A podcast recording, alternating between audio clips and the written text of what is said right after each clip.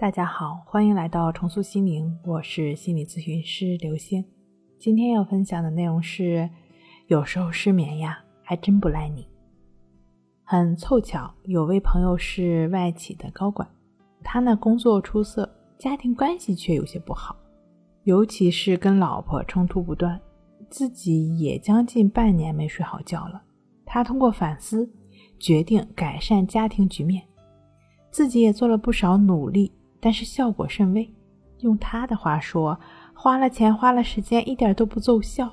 后来他发觉呀，他把用过的毛巾、浴巾随手就放，老婆就会唠唠叨叨的说个没完。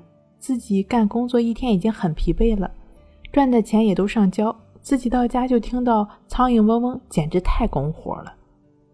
但他决定从自己先改变，一段时间，毛巾用完。不再嫌麻烦，多走两步放回去。一段时间之后，老婆发现了变化，从不可思议的嘲讽到惊喜和欣赏。虽然结果如他所愿，但还是会跟自己憋着一股劲儿。睡眠稍微好转一点，也不太多。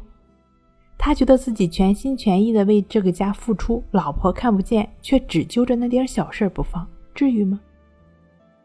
你看到的都是大事儿，他看到的都是小事儿。他拿小事儿跟你说大事儿，你觉得小事儿算不上事儿，压根儿不把它当个事儿。对于你来讲，当给这些事儿分门别类的时候，觉得自己干的都是大事儿。支撑这个信念的背后是我是重要的，我是主要的，我很大。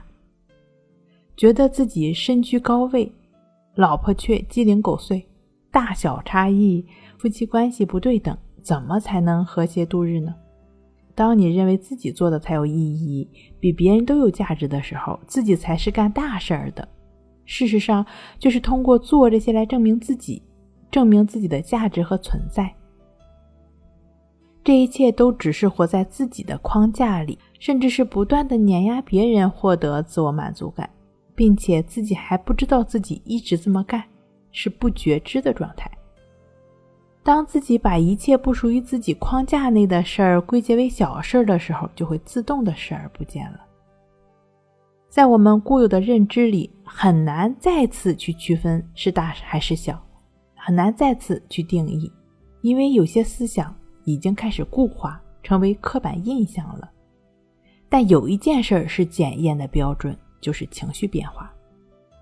如果你时常会因为一些事情愤怒、怨恨、委屈、暴躁等等，会因为这些事儿啊升起一些不良的情绪反应，甚至这些焦躁已经影响到你的睡眠，那么，请你停下来观察一下，到底发生了什么？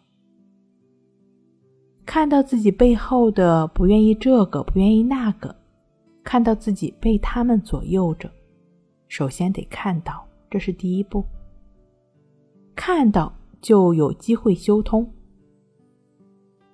我跟朋友讨论完，他紧皱眉头，可能是这样的，自己太自我了，太自以为是了。其实啊，他能够在理性层面上有这样的认识，已经很不容易了。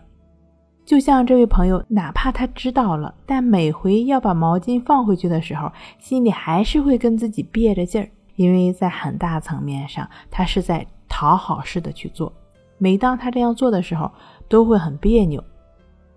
不跟老婆较劲了，就开始跟自己较劲，较着这股劲儿吧，也不太能睡好。于是呢，我就推荐给他去看一看李洪富老师《情绪自救》一书。推荐他去做做静坐关系法练习，通过观察呼吸，建立与此时此刻的连接，逐渐断开不情愿的想法和那股别扭劲儿，不再给这股不情愿增加燃料，取而代之的是每一刻真实的存在。曾经积累的不情愿，在每一次练习中被清理掉，这一刻你又不再继续制造不情愿了。那么持续的练习，自然也就不会再跟自己拧巴着了。舒展的身心状态，又怎么会睡不好觉呢？